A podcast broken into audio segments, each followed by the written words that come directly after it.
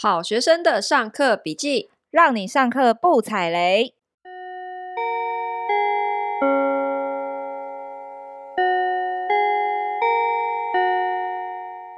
大家好，我是好学生艾米我是麻瓜 Tody。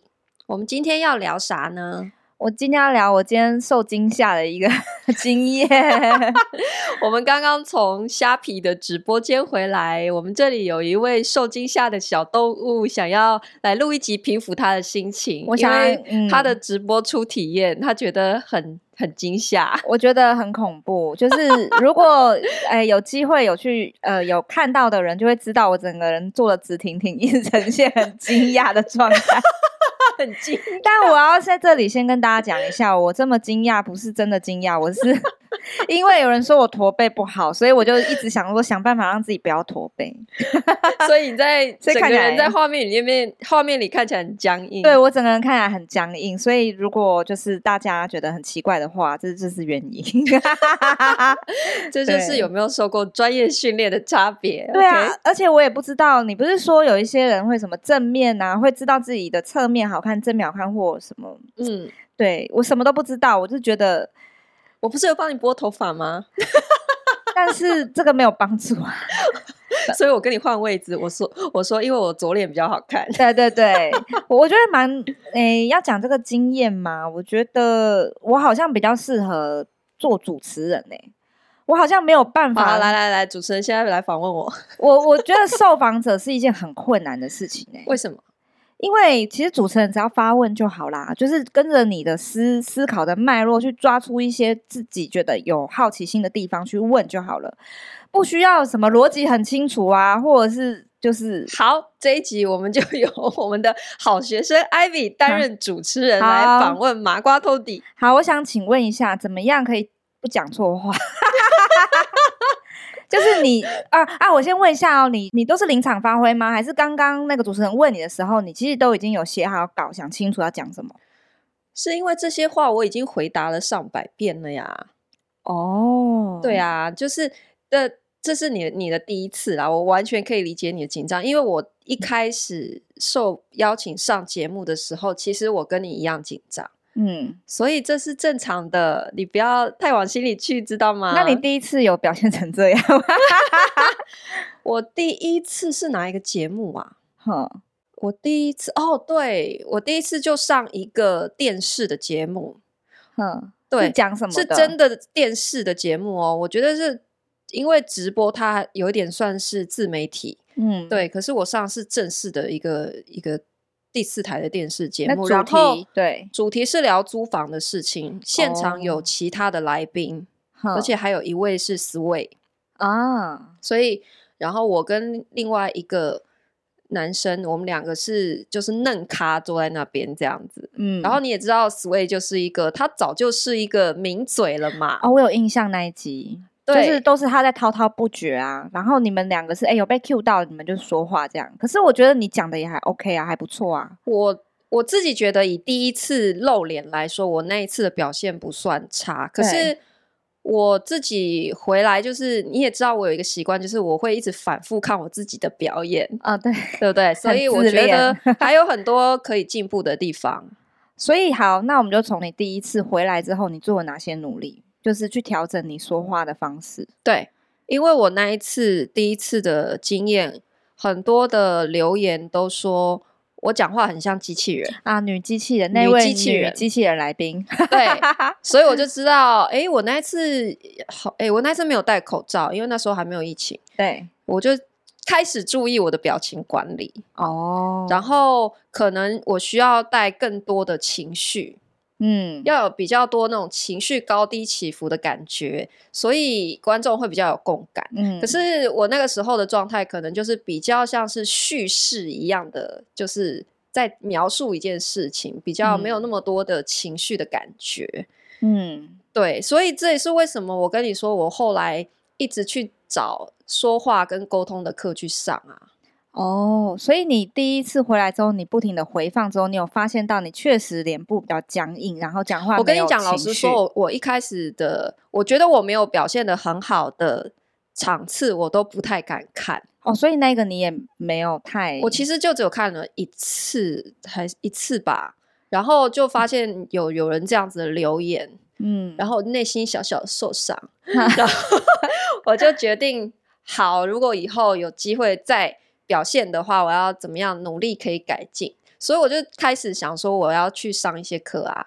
可是你那个上的课也是比较后来才去上的啊，但是你这中间也上了很多不同的广播啊。对，我还没有去上的时候，中间又穿开始穿插很多其他节目啊。对啊，就是有电视的，也有广播的。然后其实我跟你说，我比较不喜欢上电视节目，嗯，因为我电视节目，尤其是他是会请一些艺人来。上节目，他们要就是那个现场是有很多个同时会有很多个来宾的，嗯，就是不是不是一对一的专访，嗯，这种是让我最紧张的，你知道为什么吗？临场反应吗？哎，不是啊，不是这种，是因为他们要效果，他们呃要讲究一点点的综艺效果，因为节目要有戏剧张力，然后重点是说，因为你来宾越多，每个人可以表现的时间就越短嘛，嗯，所以。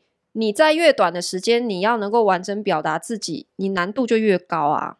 哦、你看哦，我我如果讲一样的事情，你给我一个小时好好讲，跟你只给我三十秒，哦、你是不是会觉得那个三十秒，那我是不是要取最精华、最精准的语言来讲，而且还要有一些效果，吸睛的效果。对，然后你还要知道听众最想听的点是什么，你要能够挑出来。哦、嗯，所以这变成是说。你平常自己就要有一些资料库要去整理，嗯、就是针对相同的问题，我要我之前不是跟你聊过说，同样的题目，根据我能够表达时间长短，我要不同的版本。嗯，这是我平常自己在家就要练习的，就是我要准备好不同的故事跟长短的剧本，嗯、去应付不同的场合。所以今天，如果你给我三十秒，我就知道我我的脑袋里的题材库，我要拿哪一段来讲。嗯，三十秒给你一个版本，一分钟一个版本，五分钟一个版本，一个小时一个版本。所以你真的有一个资料库是三十秒、一分钟、五分钟这样子。现在已经在我脑袋里啊。那一开始是被训练出来的啊。那像我这种这种小白，那我一开始我要怎么？怎么做？就是你，你回想到你一开始你做了哪些事情，然后让自己可以。所以我，我跟你讲，你记不记得以前呢、啊？就是我们在职场，我不知道你有没有受过这样的训练，就是职场有一个跟人家 pitch 的方法。什么方法？就是那个叫什么 elevator pitch？没听过。elevator pitch 的意思就是说，你要怎么样在一个。跟大老板坐到同一台电梯，短短的三十秒里面，嗯，完整的表达你想要说服他的一个观点。那要怎么做？他就是，比方说有一些 sales，他想要去人家的公司推销他自己的 idea 的时候，对不对？他是不是会拿着一个企划简报？嗯，可是。大老板哪有时间坐下来听你讲那么长的东西？对，他最多给你一个，好不容易愿意跟你见面，好，我现在就是给你三十秒，你跟我一起坐电梯，从我们进电梯这一秒钟开始到地下室，就这一段时间是你唯一能讲话的时候，你所以你就要把你所有想表达的事情浓缩在这短短三十秒全部讲完，然后要打动对方。那是要怎么训练自己走到这种程度，可以有办法在短时间内吸引人家注意力？你就是列几个你常被问的题目，或者是你想要表达给别人的一个题材。比方说，你有一个、嗯、呃观点，你是想要拿来分享给别人，或是你想要说服别人的观点。嗯，那你自己先写一个稿，你写完之后发现你可能写了两页纸这么长，像论文一样。嗯，这是你全部想要表达的中心思想。嗯，好，可是你现在自己可以先录一遍哦。重点还是要你自己录一遍，你，你要你要练习听到你自己的声音。你现在就是假想说，你现在对面坐了一个听众，你现在要说服他，嗯，你现在要讲的事情，你要开始表达。好。你就全部录一遍，你你就算说现在总共我要完整的讲完这个论点，我要需要多长？哦，我发现十分钟，哼，原来我需要十分钟才可以完整的表达我自己。好，接下来的第二个练习就是说，如果你只给我五分钟，我怎么样把一样的故事浓缩变五分钟，你再精简一个版本哦，然后你可以做到这两个版本之后，再开始练习三分钟、一分钟、三十秒，把它讲完。嗯，就是这样的练习。那我问你哦，你觉得像一般没有这样子去受访的这样需求的人，他们也有需要去练这个东西吗？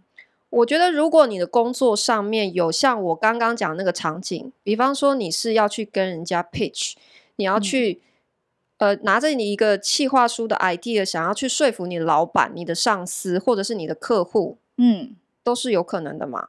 嗯，所以这样子的精准表达能力，我觉得在职场里面是蛮重要的。好累哦，人生真的好累哦，所以还是修水电比较简单是是？对啊，你知道我我其实之所以没有办法在一般的公司待太久，就是因为这种人际上面的需要这样子去跟人家 pitch 的机会实在太多了，就是你需要表达自己机会太多，嗯，所以我才会渐渐走向一个边缘人的一个 角色。可是我问你哦，你今天做包租这件事情，你觉得你要 pitch 谁？房东啊？你也要说服房东，对不对？对对，所以我们事实上不管我们是在上班，还是我们自己出来创业，你都一定会有需要说服的对象。可是房东喜欢看起来有点笨笨的人，对，所以听起来笨笨也是一个版本啊。哦，这也是你的一个人设跟剧本啊。对，对不对？对。还有，你一开始做这件事情的时候，你要说服你的谁？一开始我要做这件事。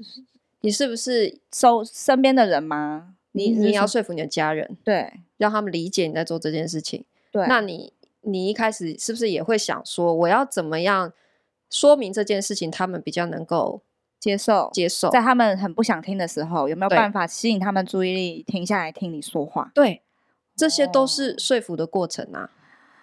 所以，其实你累的叹气声。我跟你讲，人是社会的动物，你你没有办法逃得掉任何一个。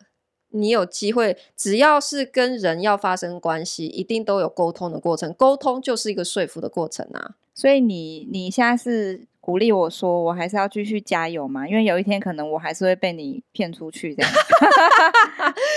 我觉得你就做你自己就好了。真的吗？而且我跟你讲，上这种节目，你就是。上久你就成精了，你就不会这么的紧张。我跟你说，我第一次上就电视节目，那比广播还要恐怖诶、欸，因为电视就是啊，你要还会先有那个法妆师帮你化妆，干嘛干嘛，然后他们都会先写稿，然后会跟你蕊一遍，说等一下主持人会问谁谁谁，然后问到你就是这一题怎样怎样，然后搞得你本来不紧张都变得很紧张哎，就太正式了，对不对？那种感觉，那种气氛，对。嗯，而且你知道很多主持人呐、啊，他其实没有表面上看起来这么友善哦。小心说话。就他其实我他其实是呃，这只是他的 daily job，嗯，他只是像公务员一样在完成这个工作而已。然后所有的那些题目的访纲都是有企划帮他们写的，他只是把它讲出来，嗯，然后制造一些节目效果，让观众喜欢听。其实。这对他来讲就是一个工作。当然，有一些主持人是真的很热爱这个工作，所以当他在访问你的时候，他是有加入自己的观点，他是有在用脑的。可是有一些主持人并没有，知道吗？所以，oh. 对，那主持人也有白白走。嗯，那我觉得我一开始的时候就是会一直去想很多，哎，我怎样讲会不会观众听了觉得不喜欢我，或者什么什么的。嗯，然后。最后就会觉得说，这些压力会造成我的表现失常，嗯，哦，所以我觉得，当然我会有一个反省的过程啦，就是我还是会有机会，我就回去看我自己当时的一个受访的那个节目的样子哈，然后再看说，诶，如果我下一次再被问这一题的话，我怎么讲会更好，或是我有哪边应该要再补充，才不会造成别人的误会这样子。诶，那我问你哦，你在要比如说你要受访前，或者是你要呃进开始录音前，你有没有什么自己的仪式感？就是你会做些什么事情让自己比较快进入那个状态？吃喉糖吗？喝枇杷膏？对，什么状态？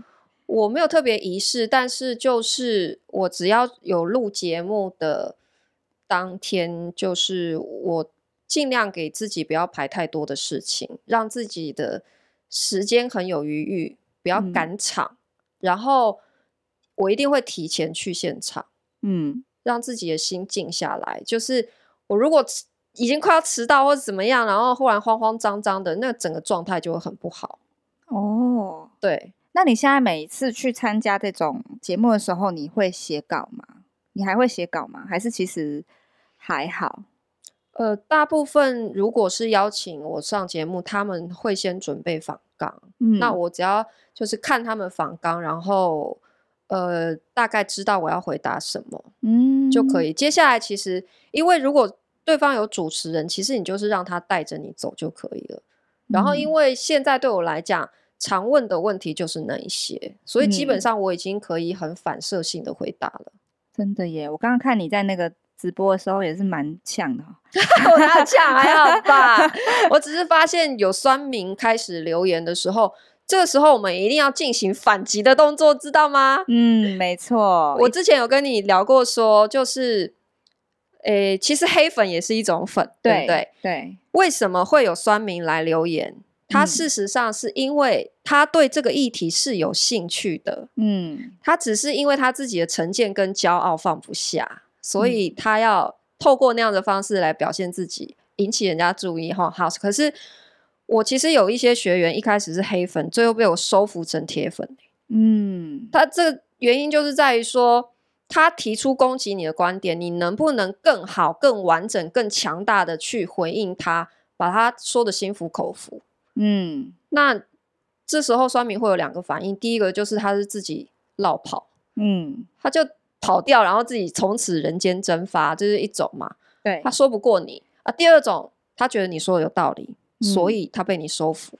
嗯，所以我觉得我现在面对很多酸民，第一个我会判断说，这个人到底他只是因为他有一个观念没有转过来，还是这个人从里到外就是彻底的没有智商，这种我就会直接放弃，你知道吗？就是直接封锁，嗯，再见不送。因为你你要先，如果你决定要呃留言或者是攻呃不是攻击，就是你要你要不要回应这个人的时候，你一定是先判断他有没有救嘛。哦，如果你一看这个就是没救，你跟他鸡同鸭讲，他就跟你不在同一个逻辑的世界里，你跟他宫北存期浪费时间，直接封锁比较快。可是有一些留言，他是他是有一点观点的论述的，只是他的观点不对，嗯，好，或是他他被以前的某一些刻板印象误导，这时候他是有机会扭转，他还有一点逻辑跟智商，还有的救，还有的救，这种就可以救。对，所以像刚刚今天那些有有一些，比方说他对于二房东合不合法这件事情，他就是完全有一个错误的理解嘛。那这种我觉得就很值得提出来讲。嗯，这种就是要讲出来，才会让更多的人知道你以前的观念是不对的，你接收到的讯息是不正确的。没错，这也是我们上节目宣扬自己的理念的目的嘛。嗯。对啊，所以我，我我现在其实没有在怕什么酸民攻击的。哎，你还记得我们那时候在直播的时候，有一个人他还特别跑出来说，我有什么破解法，然后 到我的那个，对 我，我们今天对我后来有看到有一个留言说，这个哈，我等一下来开一个留言，教大家怎么破解，你们就不会受骗上当。什么到到我的直播间什么的，我想说你哪位？说 要破什么？我不是在节目上都讲一清二楚，啊，这件事没有秘密啊，就是一个合法二房东，有什么秘密？对啊，书里面不是都写写好了吗？就是，你要破你就去买我的书来看，你就破得一清二楚啦。对啊，到底有什么好劳劳驾您开直播在那边讲，然后没有人要听啊？所以真的什么人都有哎，欸，就是白白走。对啊，对啊，真的，我去我今天去上直播之前，我真的是先喝了半半瓶酒。就是让自己看可不可以放松一点，但我发现真的是第一次，真的还是太紧张了。我是蛮蛮少看到你这么紧张的。对啊，不要再这样子了。我们平常录音，你都太伤了。没有，是因为那个，然后我还一直安抚你说：“哎、欸，你看，你看这个麦克风跟我们家一样，有没有很熟悉？”你就当自己家录这样。我知道，然后我还跑去跟人家讲他们办公室的鬼故事。你不要担心，你不要担心，这个没有流量的，就是就我们都我们自己人在。你都这样讲，然后最后你指的那个数字快吓死我了。结果现场都是五六 K，对五六 K，然后我想说，我整个人就肃然起敬，然后整个那个肩膀都挺起来，想说哦不行驼背，然后我看着那边两眼发直，然后你还问我说。靠！你不是骗我说这没有流量，没有人在看吗？然后我就面对镜头，然后小小声的对你说：“不这样说，你会来吗？”哎呦，真的是，我觉得哈没关系啦，因为我真的是走那个访问路线，我觉得我没有办法当受访者、欸。诶受访者我我要做很多准备，或者是你啊，我先预告一下哦，我呃我三月份我会去上一个关于说话课。哦，你终于决定要去练说话了吗？欸，那个不便宜哦，但是我先不说我上什么课，我上完课之后再跟大家分享。好，对，然后那个课的话呢，他就是用用你的方法，他会帮你录音、录影，然后看你说话的态度，然后还有你的仪态、姿势、动作，对不对？对，然后给你一些方法，因为有些人紧张就真的紧张啊，对，对不对，啊，有些人看起来严肃，真的严肃。我看过有人分享说他是。脸看起来很僵硬、很严肃，然后他就叫他好像是咬着后牙根，然后脸部自然就会看起来是微笑。对，我现在在练习，咦，对对对，好像更僵硬。对，反正总而言之，它就是客制化，帮你调整你的那个说话方式。所以如果明年三月份我上完之后有改进的话，我再来跟大家分享。好，我跟你说，我之前也跟那个。出版社很没有自信的抱怨说：“我觉得我好像比较适合广播路线，我是广播人。”他说：“哈，什么意思？”我就说：“我觉得我上节目不适合啊，因为他们都要综艺效果，我就不是综艺咖啊。”然后他说什么？然后他们的节目企划跟我说：“不会啊，我我我，你的节目我。”我全部都有看啊，真的，因为他们是节目企划，他们就是要跟踪那个后续的效果，啊，所以他们一定都会看。他说：“我觉得你上节目效果不管哪一种都很好啊。”才开始让我觉得哎，欸，比较有信心。真的，哦，对，不然一开始我也是觉得我比较喜欢就是一对一这种比较深度的专访，我比较能够尽情的表达自己。嗯，当然，我觉得我我还是觉得说。一对一的专访跟那种很多人一起上节目那种，当然还是有一很大的差别啦。嗯、只是说我现在不会给自己这么多的设限啊。哦，也不要给自己那么多压力。对，因为我觉得你越害怕的事情，你就越是去练习。嗯，你克服了，我觉得那一关就过了。我之前不是也跟你讲说，像那个淡如姐，嗯，她访问的方式，她是很随性的。对。我跟你讲，你只要过了淡如姐这一关，你就天下无敌。真的吗？如果受接受淡如姐的访问都可以这么怡然自得，以后再也没有任何人访问我可以让我紧张了。不过淡如姐给人一种很安心的感觉耶。我就是厉害的主持人呐、啊，她就是不疾不徐，然后可是讲的话又蛮有蛮有深度跟有趣的。对，就是厉害的主持人是，嗯、就是我刚刚讲，他是有用脑子的。就是他在访问你的过程，他不是照稿念，对，他是真的有经过自己消化，跟他自己的经验去理解，嗯，然后再去跟你互动，所以那个互动就会很真实、很生动。然后他又是因为他是三十几年的主持人，他如果知道你紧张，或是你表现失常，你开始要说错话什么，他也会救你。真的啊？对，好的主持人是这样，嗯，可是我必须说，好的主持人相对比较少。嗯，就是大部分主持人他就只是平平淡淡，然后把问题抛出来，等你自己去接球。嗯，对啊，啊好一点，他是你他看你接不到，他会主动救你。他也有他自己有一些内容可以分享，对不对？不会就是只有你自己讲，他有一些经验可以跟你。对，就是好的主持人不会让你出糗啦。啊，就像是两个朋友在聊天那种感觉，他是会让你很很放松的哦，就像我们现在这样子。那我要朝那个路线走。就是我不要再，我不要再当受访者了，吓吓死我了！我要当个就是可以，那你要当有智慧的主持人哦。好，好，好，那要听起来更聪明哦，好不好？好，没有问题。那我们今天就下课喽。好，噔噔噔噔噔噔噔噔噔噔噔噔噔噔噔，布布。